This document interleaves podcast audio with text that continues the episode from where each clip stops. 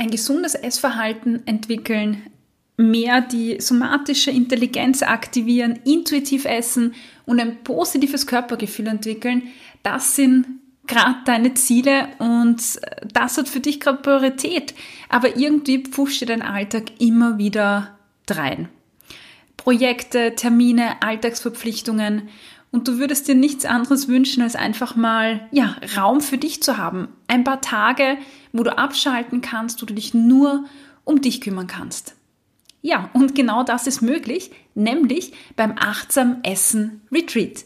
Das findet im August 2021 statt in Salzburg und dort geht es darum, dass du nur Zeit für dich hast, um an deinem positiven Körpergefühl zu arbeiten und das intuitive, achtsame Essen für dich zu vertiefen.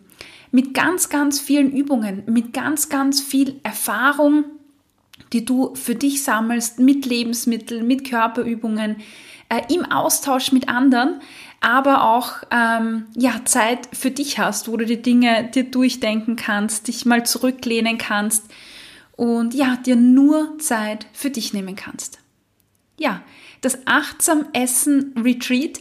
Alle Informationen findest du unter www.achtsam-essen.at und ich freue mich, wenn du dabei bist im August 2021 und mit mir gemeinsam ja, an deinem Körpergefühl und an deinem Essverhalten arbeitest.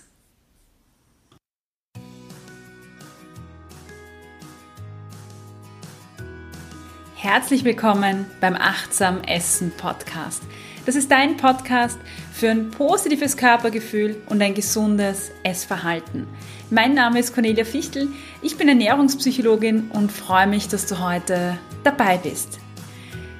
Du hast vorher gerade im, im äh, Pre-Roll vom Achtsam Essen Retreat äh, gehört, ich möchte dich nochmal darauf hinweisen, dass es einen Corona-Bonus gibt. Das heißt, für alle Leute, die in Salzburg im August dabei sind, ähm, die haben keine Stornokosten, wenn es Corona-bedingt zu ja, Problemen kommt oder wenn das Retreat nicht stattfinden kann, wenn man nicht anreisen kann.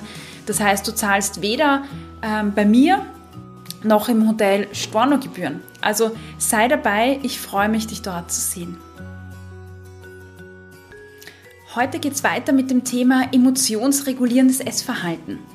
Ich habe ja ähm, letzte Woche schon eine Folge dazu gemacht, wo wir das Thema emotionales Essen besprochen haben und äh, gesagt haben, okay, emotionales Essen ist wichtig, das brauchen wir sogar ähm, als Grund quasi, äh, um, um etwas zu essen.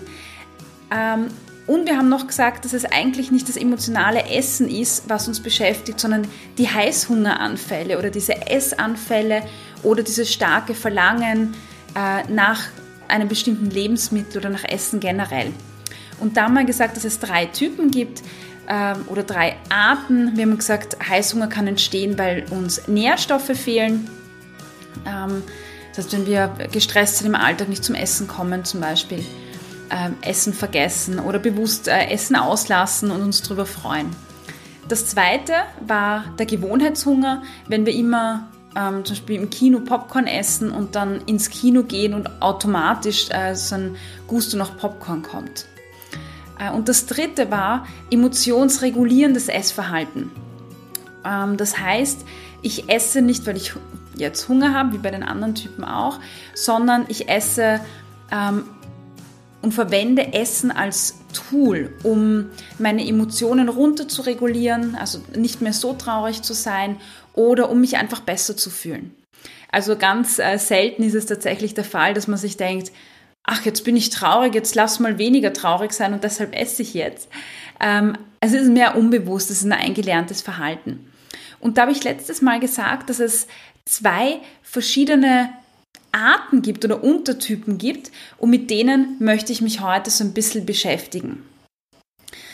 Ähm, bevor wir das allerdings tun, möchte ich noch mal kurz auf dieses äh, emotionale Essen und emotionsregulierende Essen eingehen und in dem Zusammenhang auch mit Binge-Eating. Weil was ist überhaupt der Unterschied zwischen diesen ganzen Dingen? Emotionsregul also emotionales Essen, haben wir gesagt, braucht ja jeder Mensch, damit wir überhaupt einen Grund haben zu essen. Ähm, und je stärker die Emotion quasi wird in, als, als Grundlage für die Nahrungsaufnahme, desto mehr geht es hin zu einem emotionsregulierenden Essverhalten. Ähm, und hier kann man sagen, es gibt nicht das emotionsregulierende Essverhalten, sondern da gibt es auch gewisse Abstufungen. Also wenn ich ab und zu äh, Frust esse, äh, weil, weil ich mir denke, so jetzt gönne ich mir aber was und mir reicht's jetzt, ähm, dann wird es jetzt nicht so schlimm sein, wenn das ein paar Mal vorkommt. Aber es gibt natürlich auch Extremformen davon. Und ich würde sagen, dass zum Beispiel Binge-Eating die Extremform ist vom emotionsregulierenden Essverhalten. Das heißt, es gibt Leute, die vielleicht ein wenig äh, emotionsregulierendes Essverhalten haben, sondern nur so, ja, wenn ich einen Fünfer äh, in der Schule habe oder bei Liebeskummer ein Eis essen oder sich äh, belohnen für irgendetwas. Das wären vielleicht Dinge, die nicht so oft vorkommen, wo man sagt, okay, das ist jetzt halb so schlimm, da muss ich mir jetzt keine Sorgen machen. Aber dann gibt es vielleicht emotionsregulierendes Essverhalten, ähm, das wirklich extrem ist, das ähm, einmal die Woche passiert, zweimal die Woche oder mehrmals die Woche. Und die Extremform können wir eben so als, als Binge-Eating betrachten. Ähm, das heißt, es ist mehr so ein Kontinuum. Und äh, das Kontinuum, ähm, da wird der Verlauf oder die, der Einfluss der Emotion auf das Essverhalten quasi immer, immer stärker.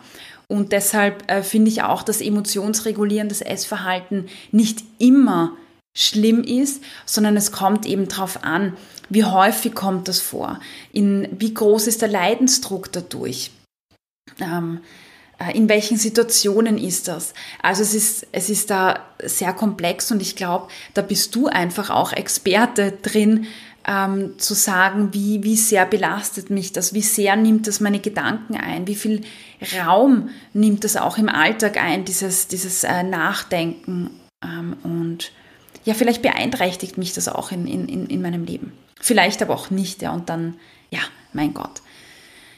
Und dann gibt es auch so Phasen wie äh, zum Beispiel, wie es jetzt während Corona war, wo sehr viele Menschen ähm, gegessen haben als Antwort auf Emotionen. Also dieses Daheimsein und sich nicht bewegen können, nicht, nicht frei irgendwo hingehen zu können, äh, dann die Lebensmittel zu Hause zu haben, vielleicht vermehrt backen, vermehrt äh, kochen und zu wissen, da ist, ist der Kuchen in der Küche.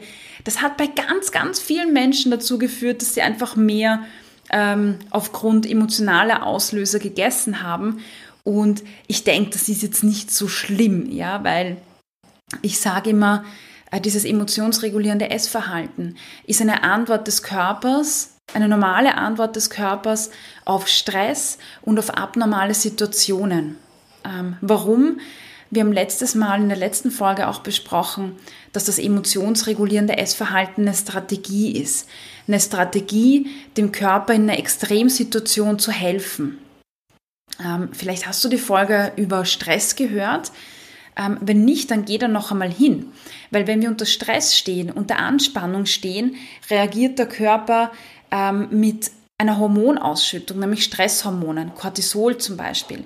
Und wenn wir länger angespannt sind, länger belastet sind in, in der Familie, ähm, im Privatleben, ähm, in der Universität, äh, Doppelbelastungen im Job, dann ist der Körper einfach ständig in diesem ähm, Anspannungszustand.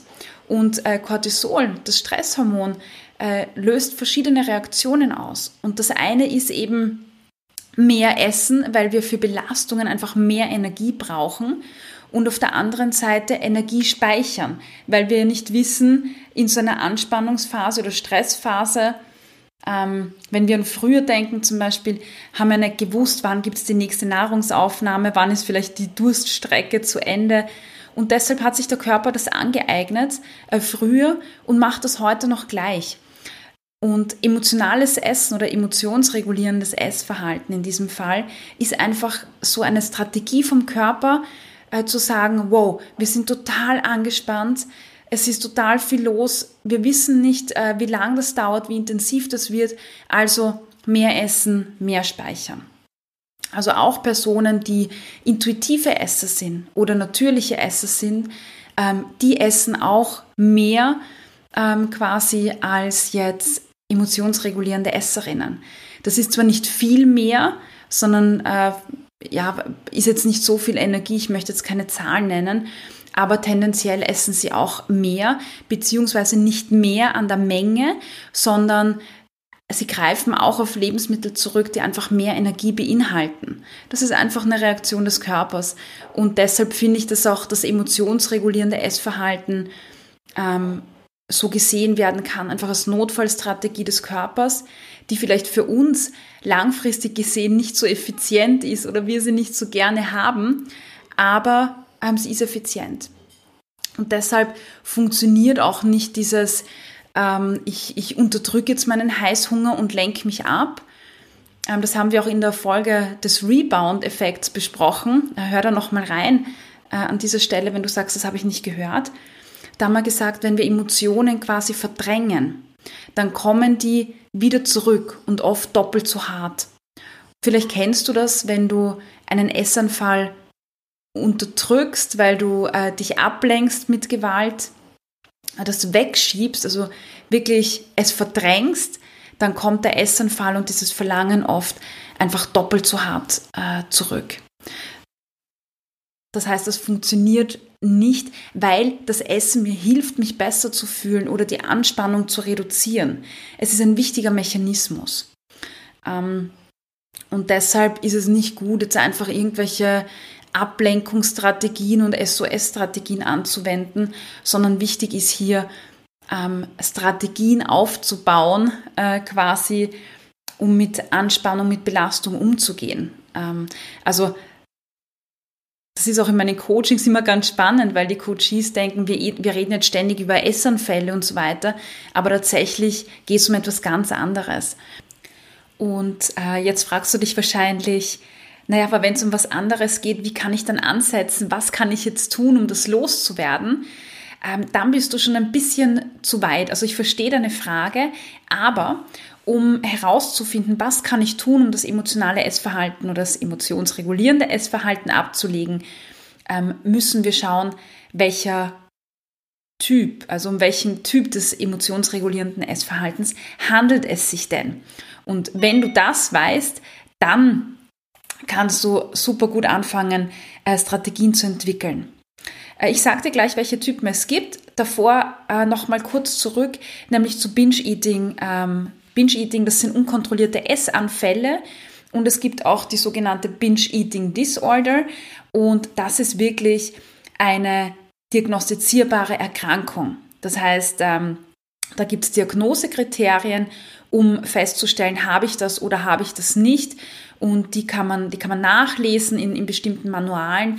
Aber also wenn du keine Kontrolle hast äh, über das Essverhalten, wenn du quasi neben dir stehst, wenn das äh, vielleicht dreimal die Woche auftritt zum Beispiel, wenn ein Leidensdruck da ist, wenn du deinen Alltag äh, vernachlässigst oder sich Gedanken drum drehen, wann kann ich denn jetzt einkaufen gehen, äh, um, um diesen Binge-Anfall zu haben. Also wenn das deinen, deinen Tag zum Beispiel bestimmt oder bestimmte Tage betrifft und du dann Unmengen an Lebensmitteln verzehrst und das Ganze über einen gewissen Zeitraum ist, äh, ein halbes Jahr zum Beispiel, dann äh, kann man eine Binge-Eating Disorder ähm, diagnostizieren. Das machen äh, Psychotherapeuten, Psychologen oder auch Ärzte. Das heißt, wenn du dir dann nicht sicher bist oder du dir denkst, uh, da könnte ich vielleicht in die Richtung gehen, dann könntest du tatsächlich ähm, mal das abklären lassen. Das würde ich dir auch raten. Ähm, warum macht das Sinn? Ähm, ich glaube tatsächlich, dass es oft gar nicht so viel Sinn macht. Ähm, ja, also das ist jetzt komisch, weil ich das als Psychologin sage. Aber für manche macht es durchaus Sinn, zum Beispiel, wenn ich Psychotherapie machen will und einen finanzierten Kassenplatz haben möchte, dann brauche ich diese Diagnose, um was von der Krankenkasse zurückzubekommen. Und für manche äh, ist es vielleicht erleichternd, einfach zu wissen, okay, ich bin nicht abnormal, ich habe das. Was mir jetzt aber an dieser Stelle ganz wichtig zu sagen ist, ist, auch wenn du keine diagnostizierte äh, Binge-Eating Disorder hast, aber trotzdem regelmäßige Essanfälle, ist das trotzdem ein ernstzunehmendes Verhalten. Ja, also ich finde, Also manchmal stellt man sich so die Frage, wie krank muss ich denn sein, um krank genug zu sein? Und das ist völlig absurd, weil in dem Moment, wo dich Dinge belasten, ist es ernst zu nehmen und dann ist das Thema da. Egal, ob du jetzt einen Zettel mit einer Diagnose hast oder nicht. Ja, ähm, also um das zusammenzufassen, wir haben emotionales Essen. Ähm, das brauchen wir, das ist ganz normal, um zu essen. Je intensiver ähm, aber die Fälle oder die Häufigkeiten sind, wo Emotionen mein Essverhalten auslösen, oder ich einfach unkontrolliert esse, desto mehr geht das hin in ein emotionsregulierendes Essverhalten und die Extremform am Ende wäre dann die Binge-Eating Disorder. Ja, und bei der, beim äh, Binge-Eating, aber auch beim emotionsregulierenden Essverhalten gibt es jetzt zwei Typen. In Studien hat man nämlich äh, sich damit auseinandergesetzt, äh, was ist denn emotionsregulierendes Essverhalten, Emotional Eating äh, wird das sehr häufig auch bezeichnet. Finde ich schwierig, äh, Emotional Eating als schlecht zu bezeichnen. Aber das habe ich eh schon erklärt, warum. Aber in dieser Literatur gab es ganz, ganz viel Forschung dazu, ab wann ist es denn emotionsregulierendes Essverhalten? Ab wann können wir das bezeichnen? Und die Studien haben Menschen untersucht, die sich eben als äh, emotionale Esserinnen oder Binge-Eaterinnen bezeichnen und dann hat man geschaut, äh, wo sind die Gemeinsamkeiten, was ist der gemeinsame Nenner. Und daraus haben sich zwei Typen ergeben, die wir unterscheiden können. Der erste Typ, ähm, der nennt sich Diet First. Überraschung, äh, das sind Personen, die Essanfälle haben, die aber erst nachher gekommen sind. Das sind Personen, die begonnen haben, ihr Essverhalten zu zügeln. Das heißt, Kalorien zählen, wiegen, tracken, die haben Diäten gemacht, die wollen abnehmen. Und durch dieses Zügeln, durch die Verbote, entsteht dann quasi eine, eine Aufwertung im Kopf. Das heißt, die Schokolade, die ich nicht essen darf, die finde ich ganz, ganz, ganz toll. Äh, und deshalb steigt dann der, der Gust und der Heißhunger danach. Und irgendwann kommt es dann aus Kombination von fehlenden Nährstoffen und äh, aufgrund dieser mentalen Zügelung und physischen Zügelung äh, zu Essanfällen. Und äh, die Essanfälle führen dann dazu, dass man sich extrem schlecht fühlt. Vielleicht kennst du das, also dieses schlechte Gewissen, wo man sich denkt, oh Gott, bist du deppert, du weißt ja, wie es geht, warum machst du denn das?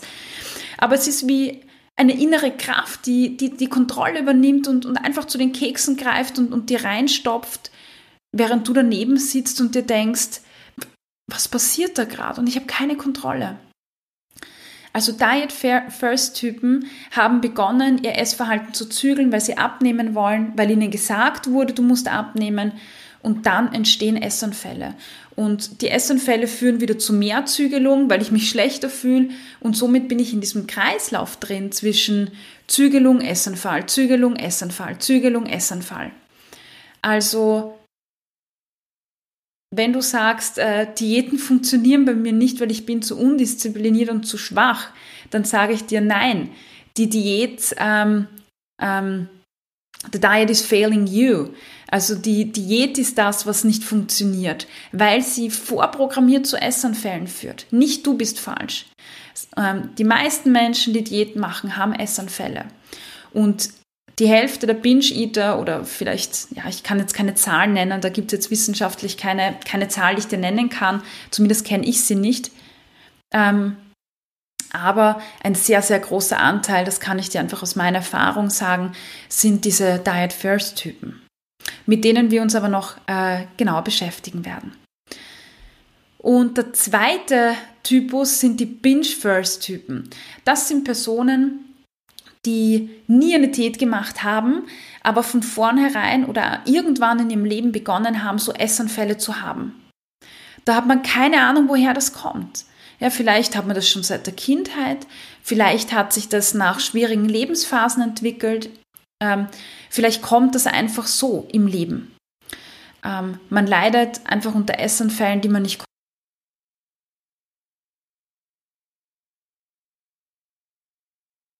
Essen bis hin zum Extremform des Binge-Eatings mit den zwei Typen Diet First und Binge First. Und wenn wir jetzt äh, emotionales Essverhalten, emotionsregulierendes Essverhalten sorry, ähm, quasi diese Essanfälle verabschieden wollen und auflösen wollen, dann müssen wir uns zuerst die Frage stellen, zu welchem Typ gehöre ich? Und wenn ich weiß, welcher Typ ich bin, dann kann ich Interventionen setzen. Und wie das genau aussehen kann, was du tun kannst und ähm, was da noch mehr dahinter steckt, hinter diesen Typen, ja, das schauen wir uns in einer eigenen ähm, Folge an. Aber ich hoffe, du hast jetzt mehr Klarheit auch um das einzustufen und ich hoffe, du hast jetzt mehr Klarheit darüber, ähm, dass es nicht den Heißhunger oder die Essanfälle gibt, das emotionsregulierende Essverhalten, äh, sondern wir müssen uns immer anschauen, woher kommen die Essanfälle. Ja, ist das, weil ich damit meine Emotionen reguliere?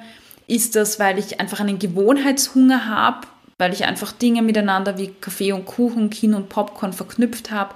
Oder kommen die Essanfälle davon, dass ich einfach äh, zu wenig esse? Ja, und ähm, wenn ich das weiß, dann kann ich bessere Interventionen und Maßnahmen setzen.